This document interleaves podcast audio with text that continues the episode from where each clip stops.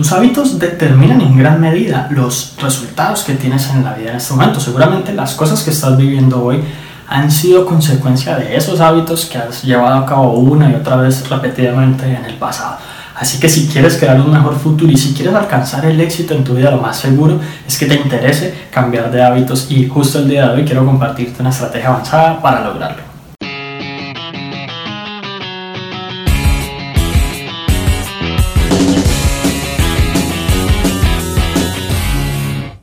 Hola, mi nombre es Juan Sebastián Celis Maggi. Y la verdad es que muchas personas piensan cuando de pronto les menciona el tema de los malos hábitos solamente como, como la parte, digamos, de la higiene personal, como fumar, como ese tipo de cosas. Y bueno, a pesar de que obviamente esas cosas tienen eh, relevancia, tienen importancia en nuestra vida y quizás pues contribuyen un poco como a los resultados y justamente al éxito y la felicidad que podemos lograr, en realidad hay otros hábitos que quizás no tienes o que quizás sí tienes que o te ayudan o te impiden lograr aquellas cosas que deseas. Así que cuando tú quieras pensar, digamos, en mejorar tus hábitos, no pienses de pronto en implementar nuevos hábitos solo porque sí, eh, como por ejemplo buscar una lista de hábitos aleatoria que simplemente tú consideras que puede mejorar tu vida, sino que por el contrario te enfoques en ciertas características que harían de esos hábitos eh, e implementarlos un gran éxito en tu vida. Y lo primero es que para poder cambiar de hábitos más fácilmente, un, nuevo hábito que quieras establecer debe ir muy en armonía con tu estilo de vida,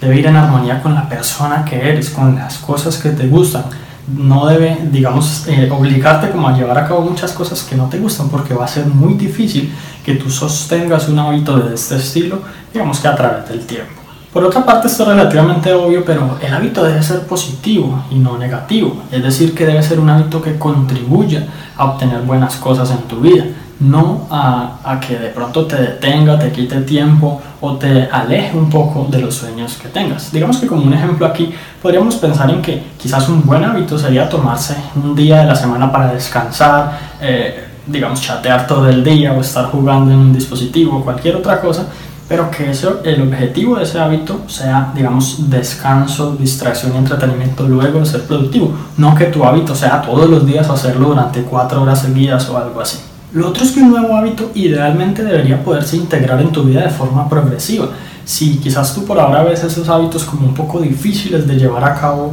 así todos los días con persistencia, eh, es porque el hábito de pronto es un poco estricto y exigente. Así que digamos que un buen hábito como por ejemplo el de hacer ejercicio, eh, debe ser algo que tú puedas empezar como no yendo cinco días a la semana durante dos horas diarias al gimnasio, sino quizás que tú des unas tres o dos caminatas a la semana de unos 20 minutos a media hora y empieces a escalar y empieces a aumentar un poquito la complejidad según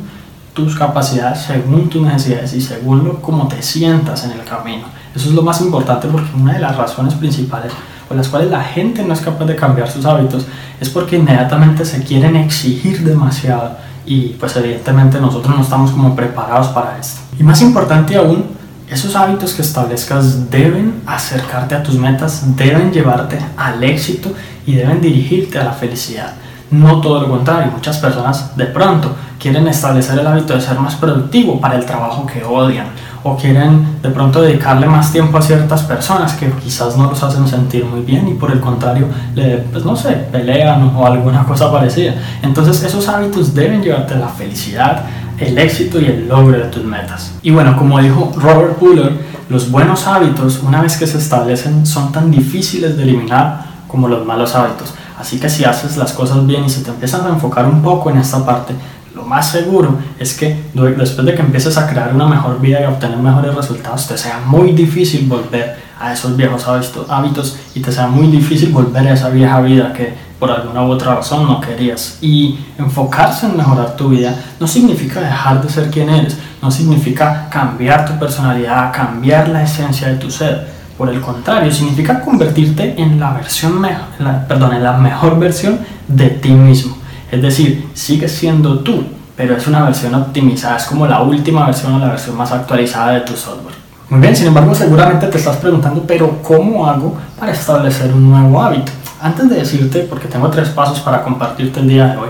lo primero que hay que saber es que un viejo hábito usualmente no se elimina. Esto es de pronto una, una no sé, un mito que hay como muy regado en la sociedad, eliminar malos hábitos es muy difícil. Usualmente lo que termina pasando es que los reemplazamos. A veces las personas que dejan de fumar se vuelven adictas al café o los que dejan de ser adictos al juego, eh, bueno, cogen cualquier otra adicción. Entonces usualmente reemplazamos los hábitos malos, quizás casi siempre por otros malos. Así que hay que pensar desde ya, si vas a cambiar un hábito que en este momento no es muy positivo en tu vida,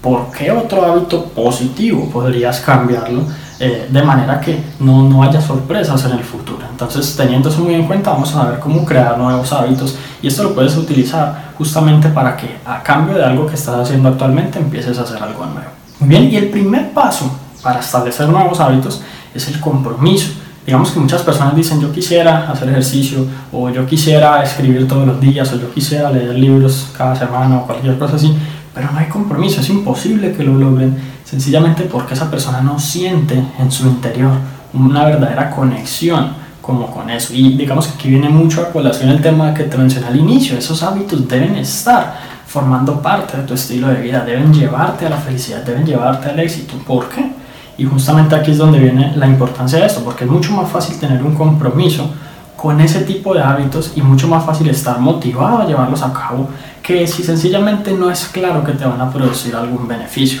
Y las personas de pronto muchas veces caen en la trampa de establecerse metas que otros les dicen, como por ejemplo estudiar ciertas carreras o tratar de conseguir un aumento en donde van a conseguir más responsabilidades o cualquier otra cosa parecida y de esa manera establecen sus hábitos y por lo tanto no son capaces de llevarlos a cabo. Así que es muy importante esta parte del compromiso. No basta con que digas quiero hacer tal cosa, es importante que priorices, que tengas, digamos, eh, un tiempo dedicado para eso, que las personas que te rodean quizás sepan que estás, digamos, en, el proceso de creación de ese hábito, que si hay alguien o algo que te impide llevar a cabo ese hábito, pues si es una persona, se lo hagas saber para que deje de hacerlo. Y si es alguna cosa de tu entorno, algún objeto, pues que trates de todas las maneras posibles de que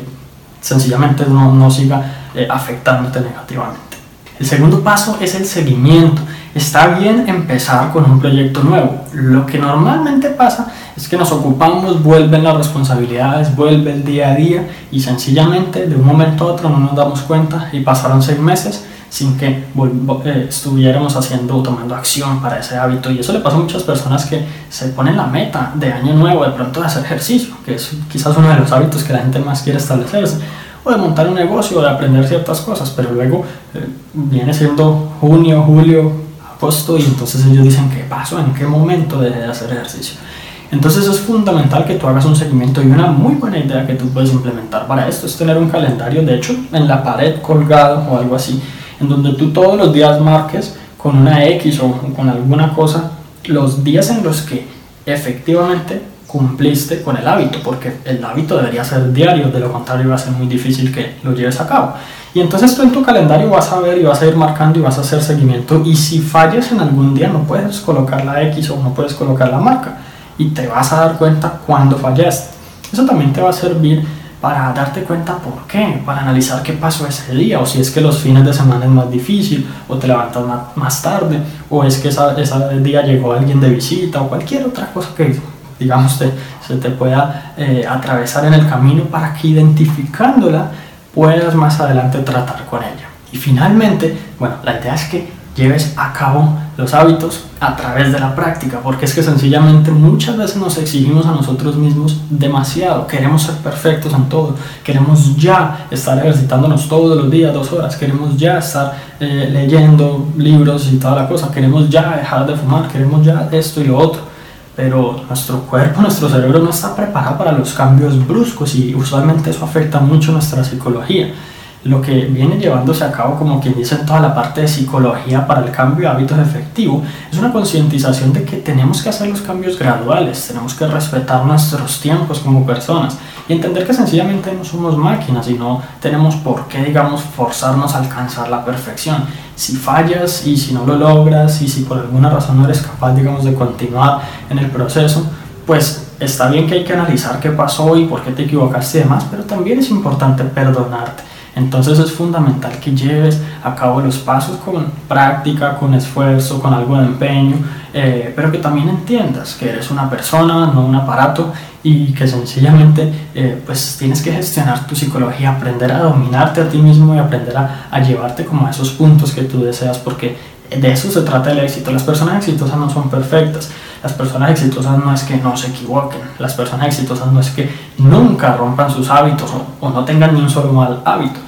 Ellos saben lidiar con ese tipo de cosas. Ellos saben de pronto cuando se equivocan, analizar qué pasó, pero también perdonarse. Ellos saben continuar adelante a pesar de las dificultades. Y bueno, si quieres aprender muchísimo más sobre los hábitos, específicamente algunos ejemplos de hábitos que te van a acercar a ese éxito independientemente de cuáles sean tus metas en este momento y toda la información necesaria básicamente condensando lo que hablamos aquí y las enseñanzas de muchos otros videos. Entonces tengo material gratuito exclusivo para suscriptores que no encuentras en ninguna otra parte que sé que te va a encantar para acceder a él, simplemente entra a la página www.juan.sc slash hábitos. Así que eso es todo por ahora y si te gustó este episodio recuerda suscribirte al podcast para que recibas una notificación en cuanto publique nuevos episodios. También si conoces a alguien a quien pueda servir esta información, por favor compártela para que ellos también puedan mejorar sus vidas paso a paso. Te agradezco mucho por haber llegado hasta aquí, entonces nos vemos en la próxima.